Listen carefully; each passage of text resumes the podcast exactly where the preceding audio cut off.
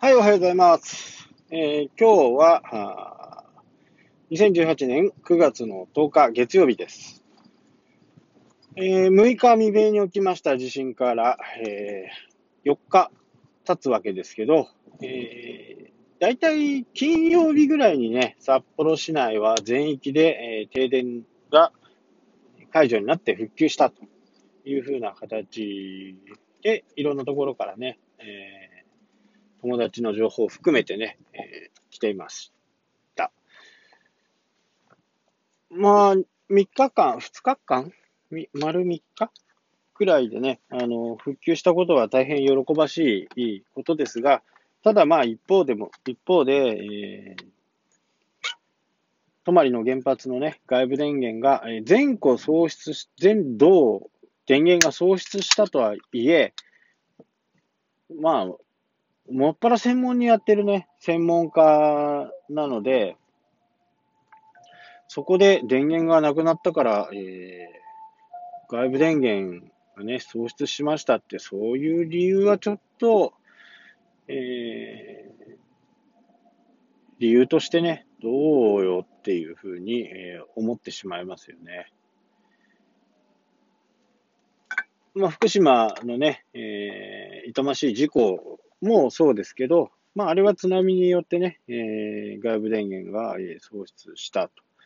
で、補助電力も使えない。で、結局は、えー冷やすことがなかなかうまくいかなくって、メルトダウンしてしまったというふうなね、えー形で、もう、あそこにはね、もう100年単位でもう住めないんではないかというふうな形の風にね、えーなってしまいました。えーまあ、想定外ってね、もう僕から言わせるとかなり逃げなんですよね。まあもちろんね、えーいろんな想定はしてるんでしょうし、えー何かそういった形になればね、費用も、うん莫大にかかる。それも、まあ、わかりますけど、まあ、ただ、一般人でもわかるようなことがね、えー地下に電源があれば、水はもう、小さい子でもわかりますよね。上から下に流れる、高いところから低いところに流れるっていうのは、まあ、これ、えー当然の誰でもわかるようなことです。で、えーそのね、外部電源を上に持っていくことで、えーとても重い外部電源をね、上に、建物の上に持っていくっていうのは、まあ、それ以上に強固な建物、壁、床、えー天井、それに耐えうるだけのね、コンクリートの厚さだったり、その辺を計算して上に持ってこなければならないので、やっぱりそれなりにコストはかかると。それはね、えーよくわかりますけど、だからといって、外部電源がなくなってしまった。だからメルトダウンしたんだ。想定外の津波が来た。だから、しょうがない。というふうにはね、やっぱりならないわけですよね。まあ自然ですから、えー、時にはね、えーそういう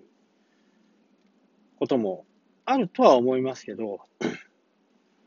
まあ日本の技術を結集したプロたちが集まった中でのそういう形なんで、まあ当然予算もあるんでしょうけど、まあ人命をね、考えると予算をうんぬん言っている時間もないかなと。まあ、北海道全域がね、え全校停電。北海道はだいたい547万人ぐらいですかね、人口が。そのうちの、えー普通の住居が290万世帯と言われてますんで、まあ、これプラスね、商業施設とかいろいろあるんで、それ以上にはなるとは思うんですけど、まあ、全部が止まるという事態はね、一般市民はもちろん想定はしていないと思いますし、そこはね、やっぱりある程度過信があって、まあ2、3時間で復旧するよねっていう、まあ僕もそう思いましたけど、えー、どんどん時間が長引けば長引くほどね、えー、不安も募っていくと思いますし、えー、そうすると、えコンビニにみんな、え買い物に走ったり、鶴葉はね、結構やってましたね。あの、朝から。24時間のところなんかは、えー、みんなね、トイレットペーパーだとかティッシュペーパー、あと、場所によってはね、食料品も置いてる鶴葉がありますんで、そういったところに、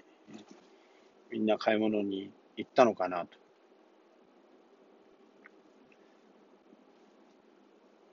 まあ、その中でもね、えー、セイコーマートさんなんかは、えー、車からね、電気を持ってきて、えー、店舗を動かし、えー、たっていうね、話も、え、聞いてます。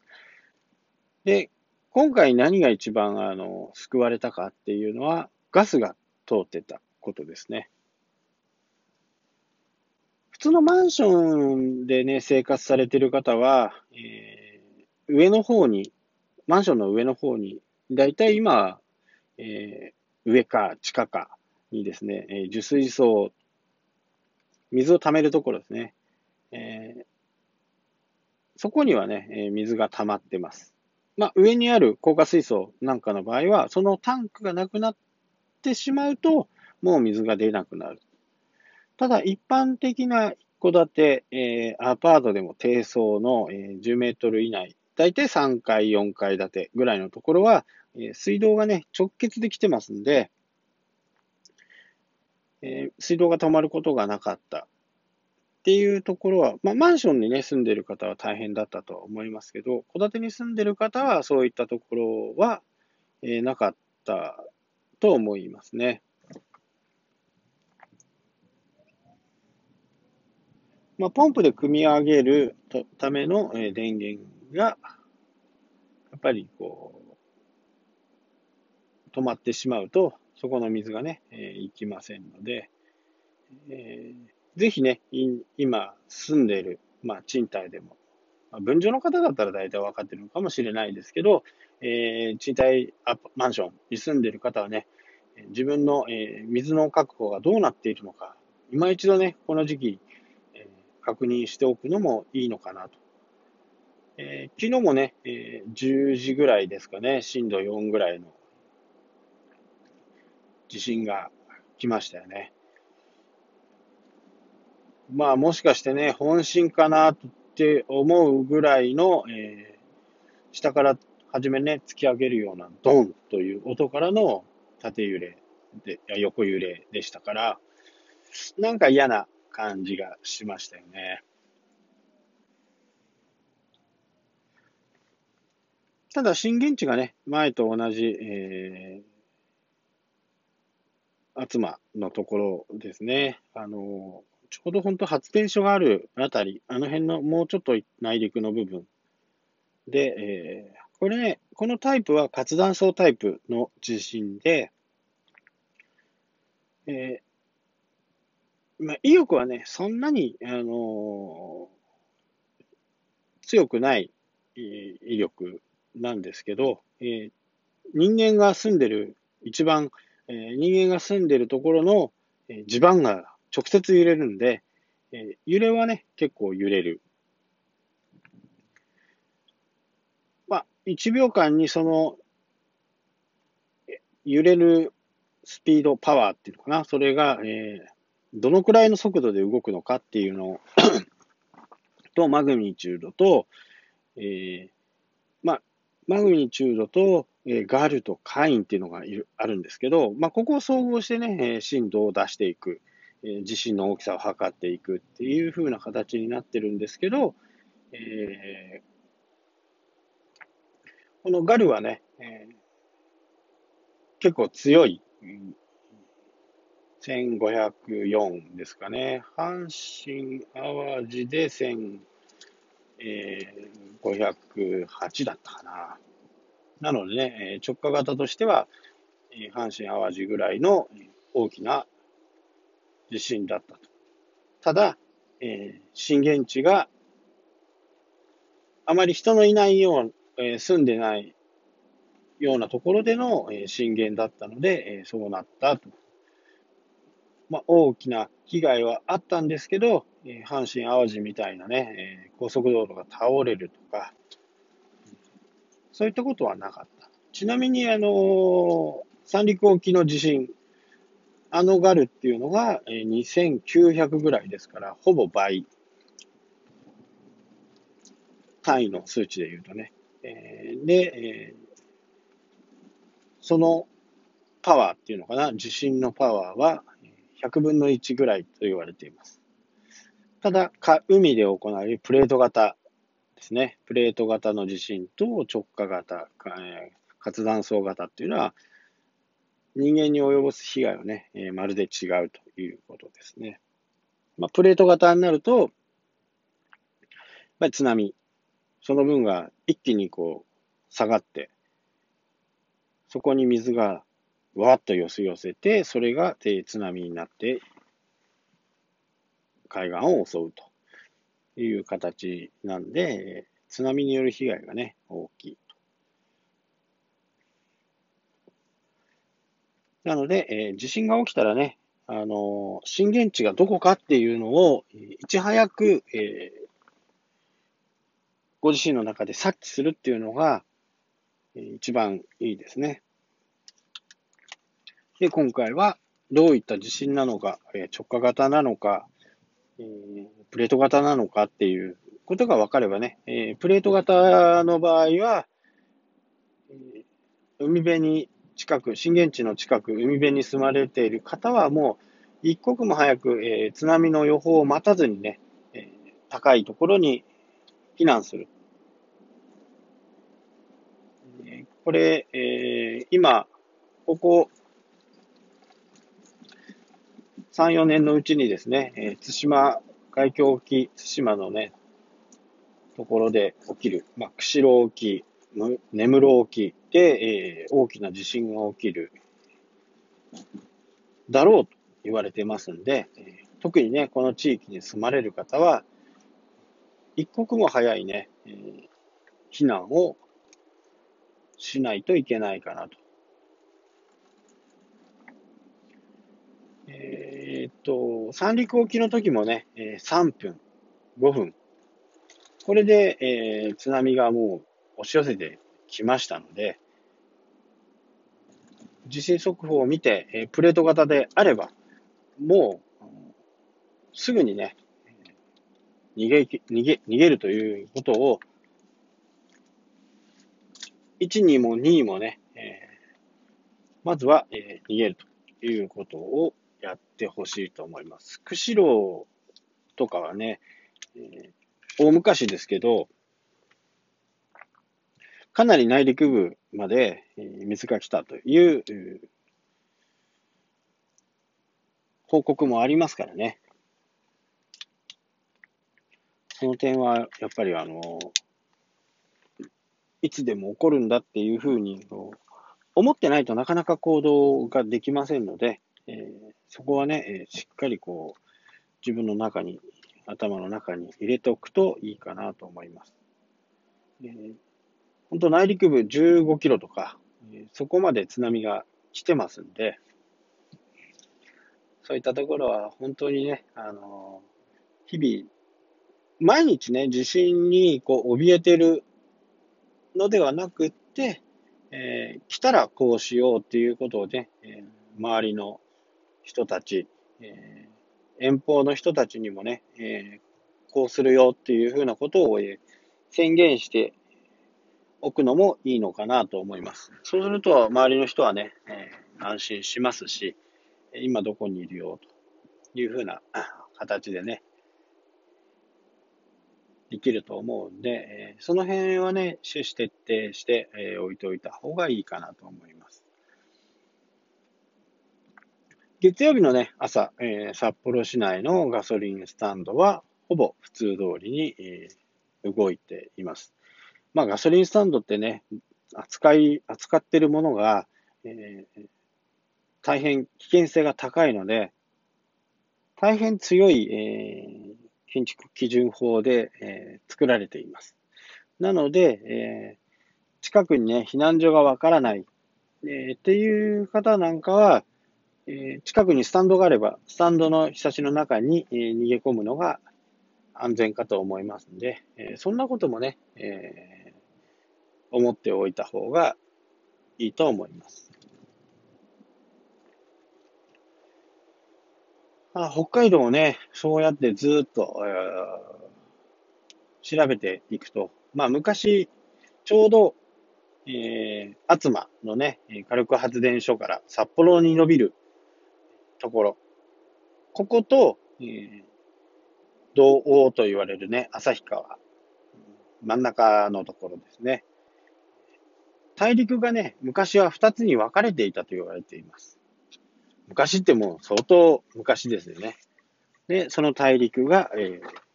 ぶつかり合って、今の北海道の形があると言われています。ちょうどそこにね、えー、断層があって、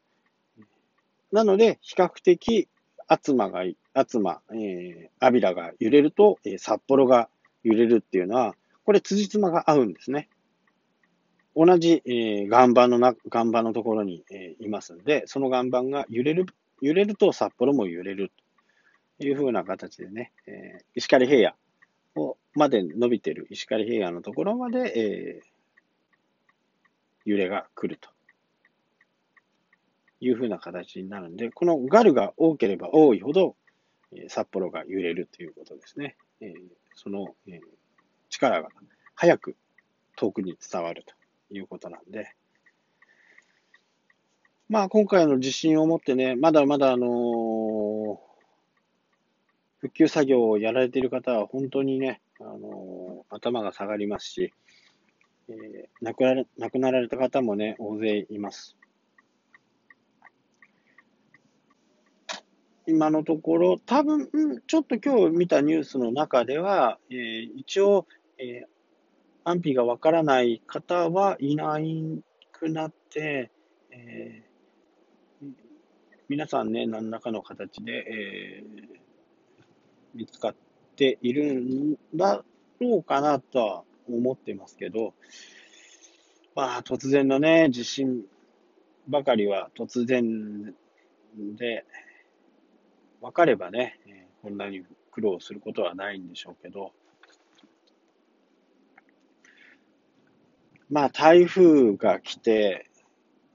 台風の後の地震ということで、地盤が相当緩んでたことはね、やっぱり否めないんですよね。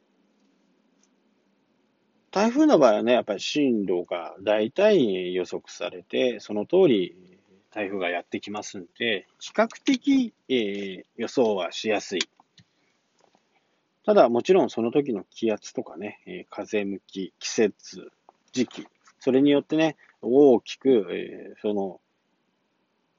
同じね、風力が40とかね、50でも、えー、ああいう風な、え、単価がぶつかったりすることが起きます。なので、えー、経営をやられている方ね、えー、社員さんがいるような方は、えー、一刻も早いね、えー、判断をすることが、必要かなと思います。うちも、えー、3日間、えー、休みました。えー、結局、えー、新琴にっていう北の方のね、電気がつながったのは、多分金曜日の夜という形で、まあ、もしね、金曜日も営業、電気がさ電気さえ来てれば営業はできたんですけど、えー、電気が来てない部分で、え、札幌市内をね、またこう移動するのでも、急いでる人とかね、そういったもの、人たちに対してはね、えー、大変迷惑にもなるんで、すぐにね、休みをするというふうな形で決めてね、そういう形で動きました。とにかくね、あとは、あの、いつもの備蓄ですかね、災害を。災害はね、あの、いつ来るか本当にわかりませんし、予測できたらね、誰も苦労はしないわけです。ただそんな時に、えー、心構えがあるのとないのでは、えー、全く違うということがね、つくづくね、分からされたような、えー、気がします。えまだね、関西の方では、え電気が、え通ってないところもあるようですので、え一刻も早いね、復旧、北海道も一刻も早い復旧を、え